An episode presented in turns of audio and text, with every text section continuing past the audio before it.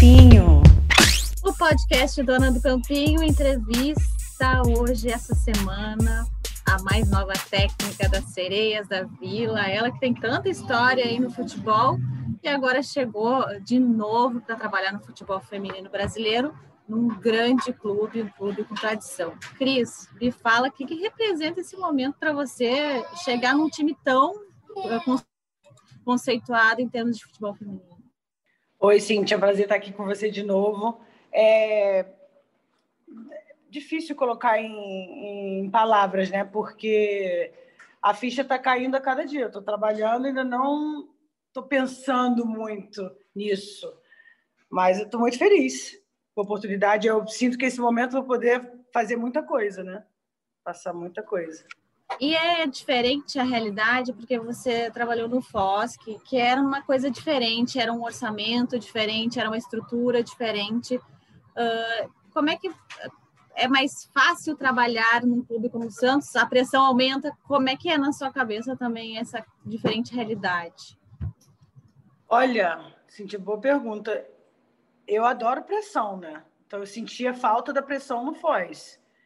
É, enquanto eu, eu, eu, estava, nossa, precisa disso, eu quero fazer isso, eu quero fazer isso para ontem, o pessoal no Foz, não, tranquilo, tem tempo, tá tranquilo, a gente vai fazer, não tem campo, não tem isso, não tem nada, não tem água, não tem ônibus, não tem nada, e eu, tudo bem, mas e aqui no Santos, não, aqui tem uma pressão, sim, tem responsabilidade, por isso que eu falei o que eu falei sobre não ter que ter paciência, mas ao mesmo tempo é, é bom isso, né? Porque aí você vê o interesse do torcedor aqui de Santos.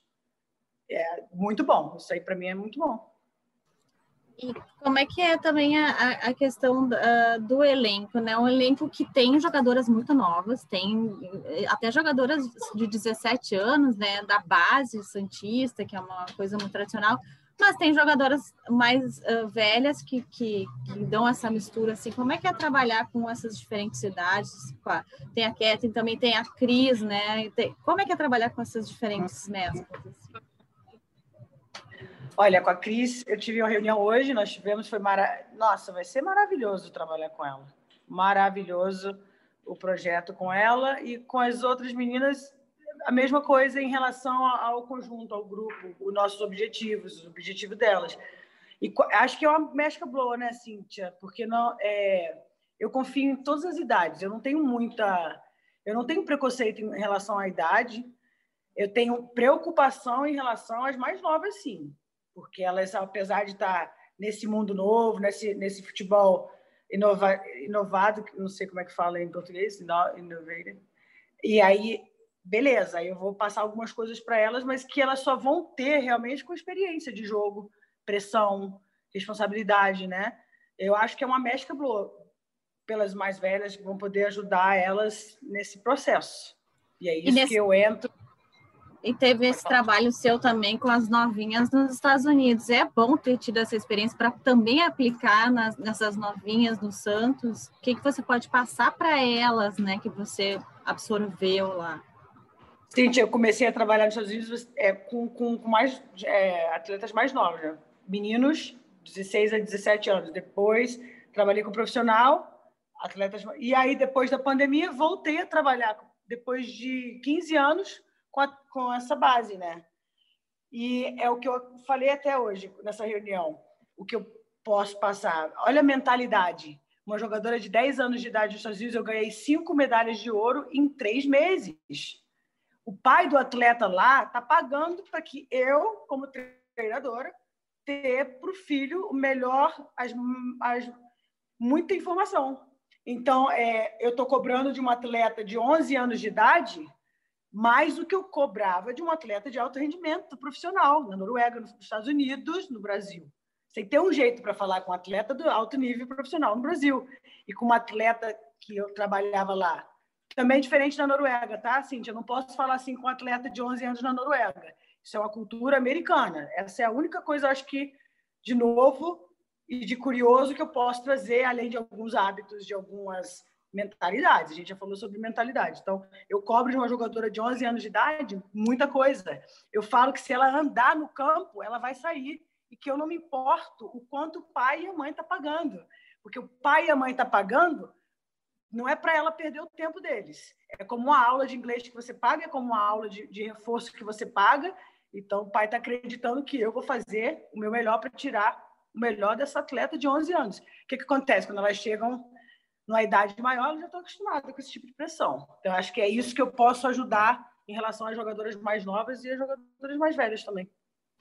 E você planeja, você acha que o grupo tá, uh, tem uma base, é preciso reforços pontuais? Como é que você vê até em relação a como foi o, Santos na temporada passada? Olha, saíram algumas jogadoras, né? Já, já estou ciente, já vi jogos, já estudei, sei o que tem agora. Eles fizeram algumas coisas, não, não eles não podiam fazer muito, né? Porque saiu, troca, troca de direção, você sabe. Jogadoras renovadas, às vezes um planejamento não tão como eu faria, mas quem entrou agora, o Mauri, junto com a Aline, que já está aqui segurando as pontas, né, para a gente não perder, senão seria pior. Um trabalho não está ruim, tá bom. Só que a gente precisa de uma ou duas peças defensivamente, né? Não posso falar muito, senão eu vou dar o segredo para o pessoal oh. dos outros. Mas e a gente está assim, atrás. E como é que foi o processo do seu acerto? Você já vinha com a direção que mudou, acertada ou não? Foi um contato depois que eles. Como é que foi todo esse processo? Na verdade, em agosto. Não, não. Outubro, novembro, eu estava com contato com outro time, quase acertada. E até financeiramente, olha, duas vezes melhor, assim, se for falar, é para que as pessoas não achem que eu estou usando o Santos para me alavancar, porque eu já tinha conversa com seleção de base, de seleção sub-17, seleção sub-20, com o Marco Aurélio Cunha. Já tinha essa, essa, essa cogitação. E eu queria muito vir para o Brasil, vir para o Foz. Não tive, você se lembra, não tive frescura. E aí eu, eu não me senti, não me senti com vontade de ir para esse time. É um time que eu acho que eu, eu sempre sonhei trabalhar e eu não senti uma vontade. Quando veio o Santos, cogitado por uma, por uma pessoa que eu não posso citar, eu falei assim: ah, não, eles estão bem, terminaram em segundo lugar. O treinador do ano passado fez um trabalho decente, mas o Santos quer sempre mais, né? Daí, dia 6 de janeiro, é, o vice-presidente do, do Santos me ligou lá da Argentina, 5 ou 6 de janeiro, e me deu um susto, né? Porque é muito raro você ver no futebol feminino, a não ser que tenha intermédio de alguém, uma pessoa desse patamar te procurar eu levei um susto. Ele me ligou de câmera, falou comigo, me propôs a ideia. Eu briguei um pouquinho com algumas coisas. Eu falei, pronto, o cara não vai me contratar. Aí, depois de dois dias, ele me liga e deu tudo certo. E aí eu conheci o presidente por vídeo. Essa situação do Covid ajudou as pessoas a usarem a, a rede social para o benefício de adiantamento de negociação, né? Para mim foi nessa parte assim, tem que ver uma coisa positiva. Aí foi e assim você, foi a... Você falou aí que você falou algumas coisas, que queria algumas coisas. Você acha também que isso uh, também te ajudou, acabou te ajudando? Você disse, pô, não vamos contratar agora. Acho que isso te ajudou porque você mostrou que você as intenções sérias que você tinha com o time também, né? Sim, não foi tanta exigência. Eu sou uma pessoa super flexível, assim, eu só quero o campo, a bola e as jogadoras. Não precisa ser todas as jogadoras com nível de seleção. Eu estou aqui para ajudar, senão meu trabalho, né? Ninguém precisa estar tá aqui para desenvolver. Então a minha a, só foi uma, uma, um pedido de tentativa, assim. E aí acabou que ele falou que ia fazer de tudo para conseguir. E aí a gente cedeu de um lado, cedeu de outro. Não era uma coisa tão é, impossível, mas você sabe o que, que eu passei no Foz, então tive que pensar uma não por culpa do Foz. Tá certo que o Foz poderia ter planejado um pouquinho melhor? Óbvio, né? Poderia ter sido uma coisa um pouquinho mais profissional, pensado mesmo na carreira da treinadora, do ser humano e na carreira das atletas. Acho que isso aí a gente sempre pode aprender, que todo mundo aprenda um pouco com isso. Mas a situação da pandemia não foi culpa do Foz. Né? No meio do jogo, eu fui avisada que não ia ter mais competição. Então, eu sei o que, que eu passei naqueles três meses fazendo vaquinha para poder tentar. Não, é porque eu me preocupei com a carreira das jogadoras, eu sabia que eu poderia voltar para os Estados Unidos de algum jeito, fazer talvez o que eu não queria fazer, que foi uma coisa que me ajudou muito como treinadora, voltar a trabalhar com a base, foi foi aquele cereja no bolo. Se eu achava que eu já tinha feito tudo, não. Cintia, aquilo volta para os Estados Unidos, aquela situação de competição rápida, de todo mundo com aquela vontade de jogar por conta da pandemia, de ganhar cinco medalhas em três meses, foi uma coisa assim surreal e eu estava bem calada, né? Esse tempo. Até meio. Por... Nem nas redes sociais aparecia muito, né, Cris? Estava sumida, concentrada, esperando. Eu dei o meu melhor na categoria de base, eu tratei como eu trataria uma equipe de alto rendimento. É a mesma cobrança. Se eu não estou dando o meu melhor, eu falo para o meu chefe: eu não estou servindo. Então, foi assim, é, em relação ao o Foz, em relação à volta para o Brasil, em relação ao Santos, essa, não foi muita coisa que eu pedi. Então, acho que a gente parecia que já tinha trabalhado há muito tempo junto. É o que eu sinto com esse diretor e com as pessoas que estão trabalhando com a gente aqui. É e, a, e a diretoria te colocou meta? Qual a meta do time ou não? Assim, vai por passos, digamos, por capítulos. Ah, Cíntia, meta de ser campeão, se ele falar que... A, é, eles falaram uma coisa assim de longo prazo, três anos, mas eu não acredito. Você sabe disso, que não existe isso, né? Talvez com a troca de diretoria em três anos, não sei se... Não sei se eu podia, eu podia estar ganhando todos os títulos, talvez muda, a pessoa quer mudar e, e acho que foi até um pouco disso que aconteceu com, com, a, com o pessoal antigo mas a meta é, long, é, o que eles falaram longo prazo. Mas eu não acredito. Com todo respeito, eu sei que tem essa pressão, tem, eu sinto. É, mas eu, o meu contrato aqui é um ano e também não quer dizer nada, né? Decisões existem, mas a gente está preparado para trabalhar aqui pelo, pelo tempo máximo possível, né? Quase eu não tenho com... outro clube no Brasil que. Com as jogadoras que você tem como você acha que o Santos pode jogar? Pode jogar propondo o jogo uh, ou vai jogar uh, reativamente, como é moda falar hoje em dia? Como é que você acha que pode jogar ainda com esses reforços que você acha que pode ter defensivamente? Difícil, Cíntia. É, se eu, eu falar muita coisa, eu vou dar para o adversário, mas o que eu é, eu tenho que ver no primeiro dia de treino. Não adianta ver jogo, não adianta só ver jogo ouvido que aconteceu ano passado. Quando eu ver o que eu estou fazendo dia a dia, eu tenho uma ideia. Eu sei que os times não vão saber como a gente vai jogar. Eu espero. Pode fazer scout, pode ver como a gente jogou num dia. A gente vai ter uma forma, a gente vai estar adaptado para nosso estilo, né? Você sabe que eu quero fazer gol. Eu vou eu vou querer marcar pressão muito, mas eu sei que eu não vou poder o tempo todo. Vou ter que enganar as meninas um pouquinho, mentir para elas um pouquinho, falar que a gente vai fazer 10 minutos, como eu fiz no Foz, e fazer 75. Mas tenho uma proposta. Só que vai depender do jogo, vai depender. É o primeiro jogo do campeonato? Como elas se sentem? O que a gente vai fazer? Eu tenho que colocar as meninas numa situação que elas vão se sentir bem para poder é, reagir, né? A gente não vai reagir só, a gente vai fazer o nosso trabalho. Só que eu não posso dizer muito detalhe, assim, você me perdoa.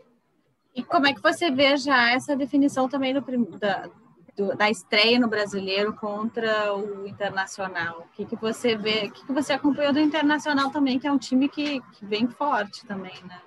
Muito forte. Tabela muito difícil, né? Quem pode é, é, saber do futuro. A gente vai ter que se preparar, preparar, preparar, plano A, plano B, plano C, porque o Internacional é um time acostumado a jogar, vai jogar em casa, é o favorito, né? Todos os times vão ser favoritos. Então a gente vai ser o underdog, vai ser o time que vai ficar quieto, trabalhar mostrar o resultado, mas vai ser difícil. Sim, primeiro jogo, é, fora de casa, protocolo de Covid, a gente não sabe quem a gente realmente vai ter no primeiro dia. E, e o Foz me preparou para isso, porque no dia antes, antes do meu primeiro jogo, sem Covid, sem nada disso, eu tive três titulares que não podiam jogar. Então, foi uma ótima preparação psicológica ali, entendeu? Em relação aos obstáculos. Tá? Isso é muito difícil, muito difícil. É internacional, depois tem o São Paulo, depois Minas, depois Nápoles. Nápoles foi campeão brasileiro da Série Tem uma defesa impressionante, né? Nossa, só sai no contra-ataque. Treinadora, velocidade, é, é, usa o espaço bem. Então, É, legal, legal, mas a gente sabe o que é o Santos também. Também não vou, né, Cintia? Eu não estou em qualquer time. Eu sei o que eu tenho para trabalhar aqui. Vai ser, vai ser uma coisa assim que eu sempre trabalhei em time muito que precisava daquela alavancada, aquele time que precisava de ajuda. Eu fui para o Alvas nesse quando o Alvas estava em reconstrução. Eu não era quem decidia todas as coisas lá, né?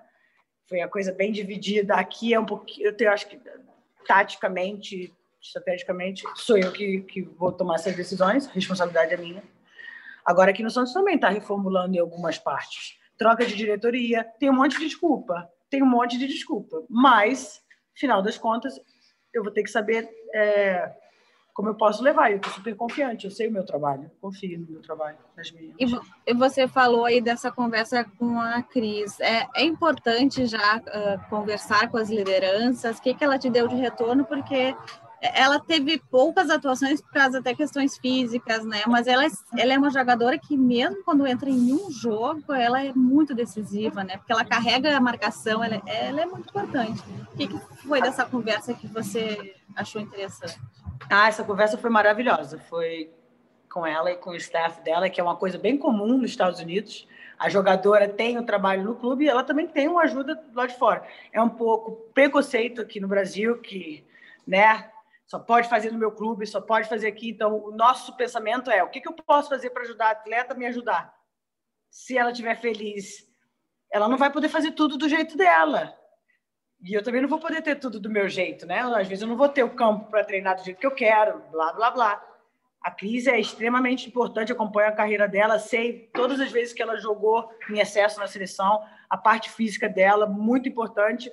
É, a gente vai trabalhar muito junto com a nossa preparadora física e a, e a staff dela, a preparadora física dela. acho que isso vai ser uma coisa muito legal, inovadora para outros exemplos no Brasil. Tomara que ninguém aprenda agora nesse meu primeiro ano, né? Deixa eu fazer quietinha. Mas a Cris vai, ela, vocês vão ficar não surpreendido porque a gente já sabe que a gente pode ter dela, mas eu acho que ela vai vir treinar feliz. Eu acho que ela vai para o jogo feliz. Eu acho que ela vai ter condição de jogo a não ser que aconteça uma catástrofe, ela vai ter condição de jogar com a gente mais do que ela jogou ano passado pela nossa comunicação, nosso relacionamento, com certeza. O que, que você vê, Cris, agora de tudo que você passou, que nem você falou, né? Você assumiu o Foz, aí acabou, tipo assim, não, não tinha mais time para disputar o campeonato, você teve que buscar uma nova realidade, foi para fora de novo. Dá um alívio, assim, agora tá num clube estruturado, assim, para começar um trabalho de qualidade? É, né? Com certeza, né, é, Cintia? Eu acho que tudo que aconteceu foi me preparando para esse momento. Quer dizer que eu sei de tudo? Não. Vou aprender muita coisa ainda. É assim que eu acho que todos os treinadores são, os que querem ser o melhor. Mas dá um alívio, sim, Cintia, porque foi difícil. Que todo mundo passou ano passado foi muito difícil para mim. Você acompanhou de perto, a Nina do Vibradores, todo mundo acompanhou de perto e a volta para os Estados Unidos foi muito ruim. Eu não queria voltar. Eu eu eu estava numa situação muito ruim mentalmente voltando para os Estados Unidos, porque eu senti como se eu tivesse abandonado as minhas jogadoras no Foz e agora no Santos vai ser difícil levar, trazer uma jogadora daquela para cá, até porque elas já estão em outro clube ou porque aqui a situação é diferente, né? A estruturação aqui é diferente e a, essa volta para o Santos foi uma coisa que demorou a ficha cair. Eu só acreditei quando eu cheguei aqui, Cíntia, porque fiz exame de Covid, eu falei, meu Deus, tem até protocolo para voltar. Muito difícil, muito difícil. Então, aqui sentada falando com você, parece que eu estou vivendo um sonho. Não quero acordar. E assim, Cris, uh, como é que você enxerga o Corinthians? É o time a ser batido na, na temporada? É o time que vem. Ele vem acumulando títulos e títulos e títulos. Uh, é o time a ser batido ou não? Ah, Cíntia, é, é como foi para mim com o operário. Meu Deus, todo mundo falava, ah, operário é super fácil. Ah, operário é... não tem isso, não tem aquilo. Mas o operário também quer jogar, é 11 contra 11, vai vir querendo tirar a nossa perna. Então, eu não consigo olhar só para o Corinthians desse jeito. Se eu for preocupar só com eles, vou esquecer do mais importante. São oito times que classificam é, o Santos não foi mal no passado. Isso que é o mais importante a se colocar. Olha o tanto que o Santos quer chegar. Não está satisfeito. Então, se for comparar com o ano passado, que foi o número dois, se a gente conseguir ganhar todos os jogos que, que vai classificar, é claro que a gente quer ganhar do melhor. Nos Estados Unidos, eu fiquei quatro anos tentando ganhar num time chamado Iowa Western. Era um time a ser batido, era o time que tinha mais dinheiro, era o time que era o carrasco. Então, é óbvio que a gente tem esse plano, só que dessa vez eu vou fazer diferente. Nos Estados Unidos, meu foco era eles, eles, eles por três anos. No último ano, quando nós fomos campeões, eu foquei nos outros e eles foram uma consequência. O planejamento foi diferente, deu tudo certo. Eu acho que é, é nesse sentido que a gente vai fazer. O, o, esse time é muito bom. Tem que ter cuidado, não pode ficar falando, porque aqui no Brasil tem um preconceito de você não pode querer ser melhor do que seu adversário ou pegar algumas ideias, mas eu vou pegar. Eu pego de todos os times, basquete, vôlei, treinador de tudo quanto é lado. Então, é um time a você bater, porque aí é o seu, né? Mas aí tem Ferroviária, tem Palmeiras que está se reforçando, São Paulo, todos os times, Nápoles, a gente acabou de falar, né? Bahia. Nossa, olha isso aí, como é que eu vou preocupar só com um? E o nível do brasileiro está cada vez mais forte, né, Cris? A gente vê um nivelamento alto, né? Em relação a outros, a outros anos, é uma coisa muito diferente, né?